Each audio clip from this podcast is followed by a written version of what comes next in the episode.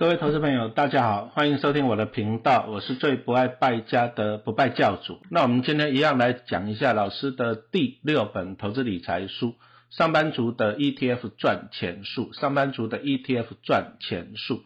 好，那我现在要讲到了第三章，善用投资的力量来改变未来。哈，投资的力量改变未来。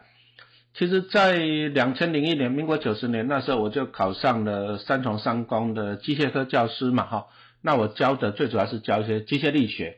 那机械力学，我为了要辅导同学嘛，所以我在学校的网络上啊，网络上我就建立了一个学习网站呐，啊，叫做什么陈崇明的机械力学学习网站。那我就在那边弄一些啊，重点整理的，还有一些历届试题一些资料啊。当然，我也写了一下作者序嘛。啊，我就用了两句话哈来勉励学生。啊，只要有展翅的本事，就会有飞翔的空间。好，那我前几天我看到一些蝴蝶在天上飞嘛，我们小时候也是都是抓蜻蜓嘛，哈，还有那个什么金龟子啊，当然大家都很羡慕他们会飞。啊，你要有展翅的本事，你看天空那么高，对不对？有展翅的本事，你才会有飞翔的空间嘛，哈。那因为我们三重商工在三重啊，就是在那个诶松山机场的航线上了，所以以前好好玩哦。以前那个时候还有那个北高航线，就是台北飞高雄的。有时候我上课上到一半，我听到飞机过来，我都要先闭嘴，让飞机先过了。哦，在航线上，那慢慢的高铁高铁有了啊，飞机就少了嘛，北高航线就少了以后，哎，那有时候我还会听到飞机，我就在学校操场就抬头去看。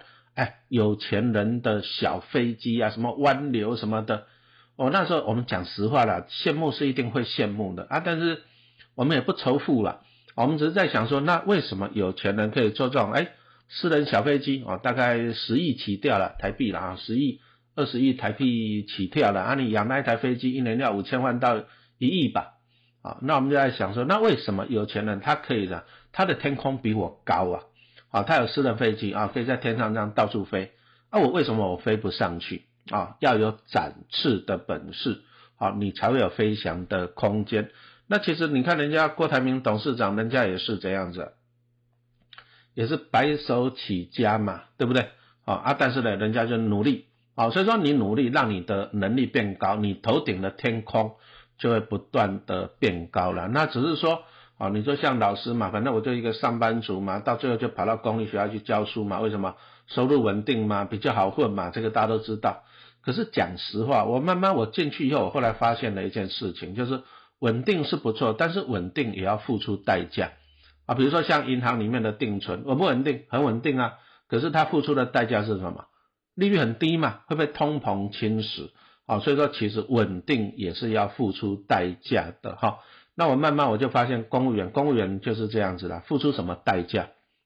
啊，第一个啊，他不会帮你调薪呐，啊，我还曾经经历过七年不调薪的，民国八十四年我就在基隆海事代课了，一节课钟点费四百块，对不对？到了现在民国多少年了，钟点费还是一节课四百块，两二十几年都没有变，哦，稳定也是要付出代价的，调薪容不容易啊？难呐，对不对？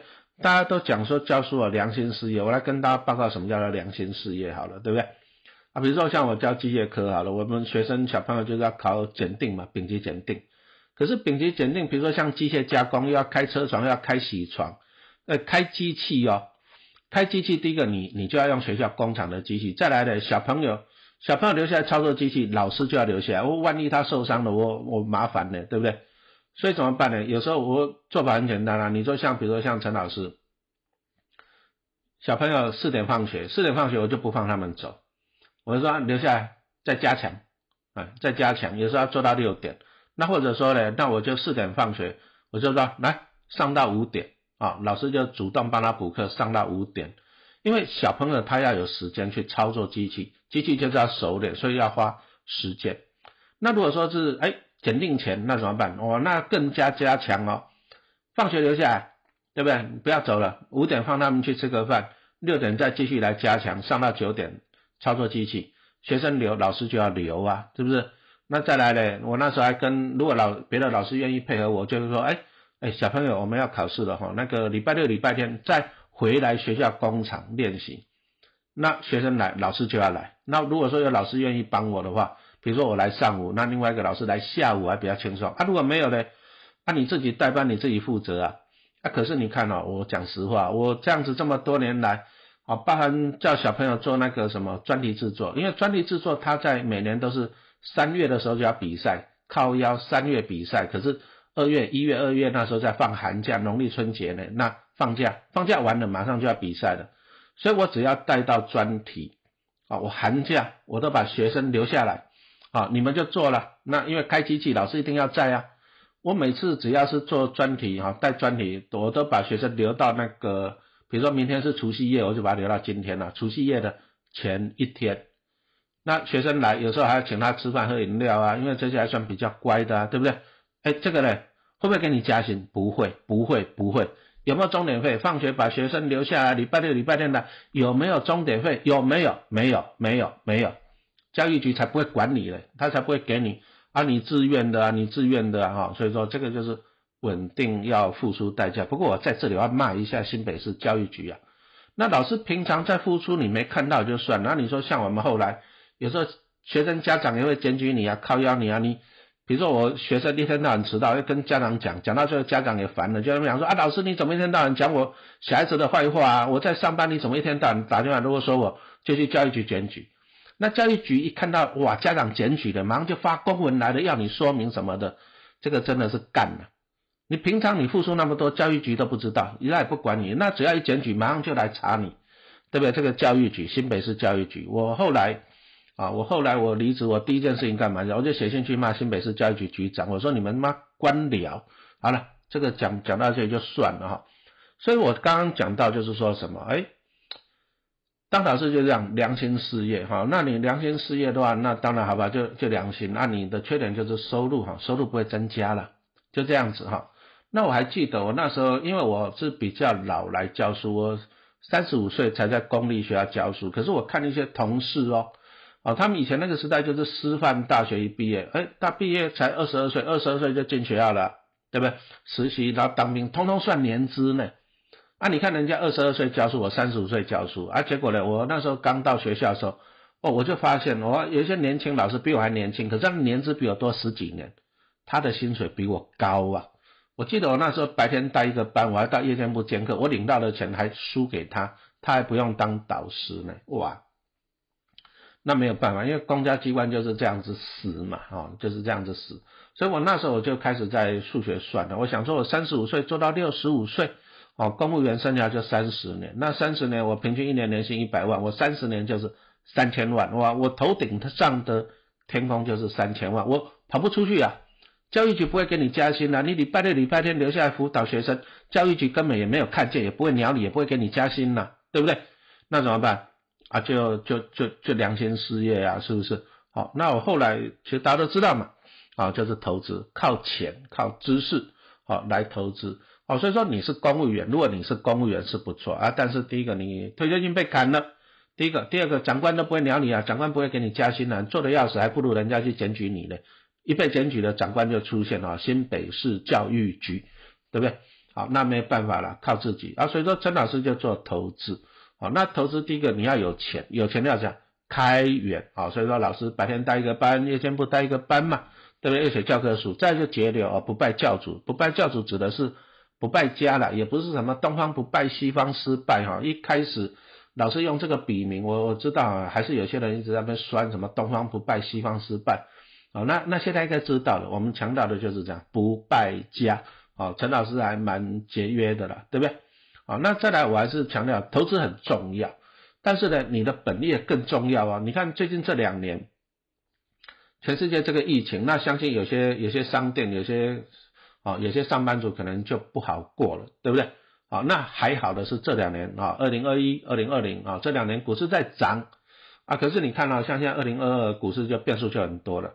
那如果说你的本业不稳定啊，注意哦，你的本业如果不稳定，那股票又在跌哇，那你这个真的是很很累哦，哦，这个内外交煎哦，所以说投资股票，我我常常觉得有钱人哦，有钱人哦，投资股票就一定会赢，因为他不缺钱，不缺钱的人才可以。做好投资嘛，对不对啊？本业是很重要。那我记得在两千零八年那时候，其实两千零八年我一直记得，为什么？因为我那时候终于我有了一千万的股票，我从民国八十三年一九九四年开始投资股票，投资到两千零八年，我终于有一千万了，很开心了。可是金融海啸一来了，我靠腰啊，就一直跌，一直跌，一直跌，一直跌，到最后也不敢看了。啊，那个时候大家都知道嘛，台积电从六十几跌到了三十几块钱。啊，我那时候开始买中信金，从二十几块给我跌到七八块。好啊，我那时候开始买联永，买在一百二十几块，给我跌到二十几块钱，哦，哎，真的是很惨的啊。不过还好了，因为陈老师那时候是公立学校的公务员嘛，那我第一个反正薪水都会下来，是第一个。第二个呢，反正我这些股票也都还不错，我就给他抱着抱着抱着啊。所以说你看台积电跟联永就抱到了六百块钱了嘛，是不是？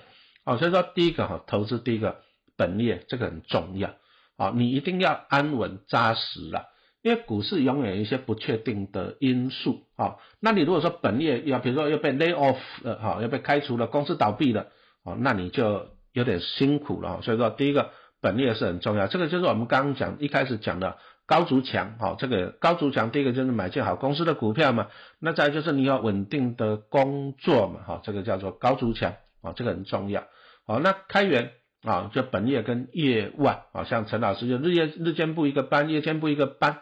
啊，啊在写教科书，开源完了还有什么节流了？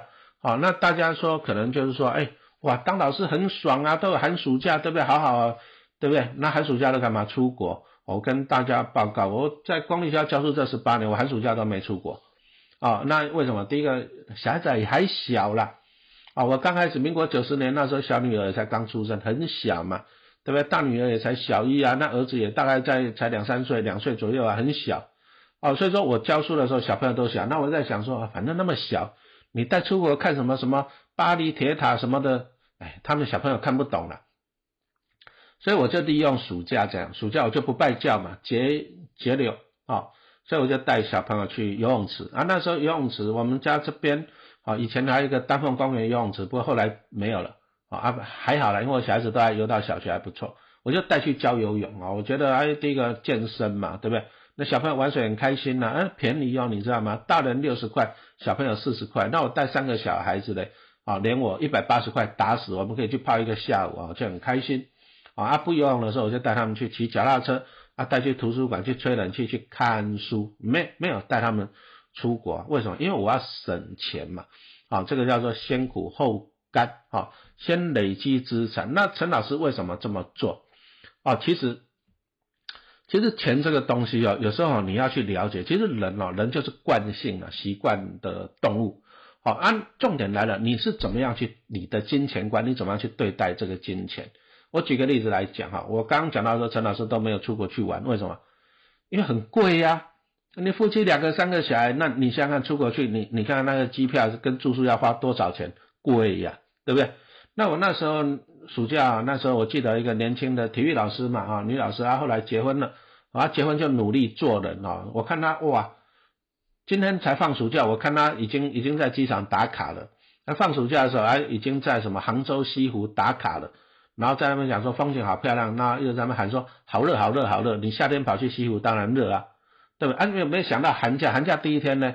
哇，又在加拿大打卡了，看极光啊。啊，又在那喊说好冷好冷好冷啊！那回来我就问他了，我说你这样子看一趟极光，一个人花多少钱？他跟我讲说十万块了，十万块。啊，你看陈家陈老师全家五个人去的话呢，三四十万我看跑不掉了嘛，是不是？好，那一般人的做法是怎样？老师很很简单呢，啊，我我可以比如说我就规划我暑假去哪里玩，我就开始存钱，这学期就存钱嘛，存够了啊，出去玩，暑假玩也，开心回来了。那寒假要去哪里玩呢？没关系，继续存钱。啊，九月开学继续存，那寒假又出国去玩了，就这样子。可是你从这里有没有看到，就是你的对金钱观，你就是我就是存钱，要不然就去多上点课嘛，对不对？存钱节约啊，那存到一笔钱消费，那接着呢再存钱再节约啊，然后再存到一笔钱再消费。你从这里有没有看到一个？他永远都是主动收入，永远都是在存钱，有存才有的玩。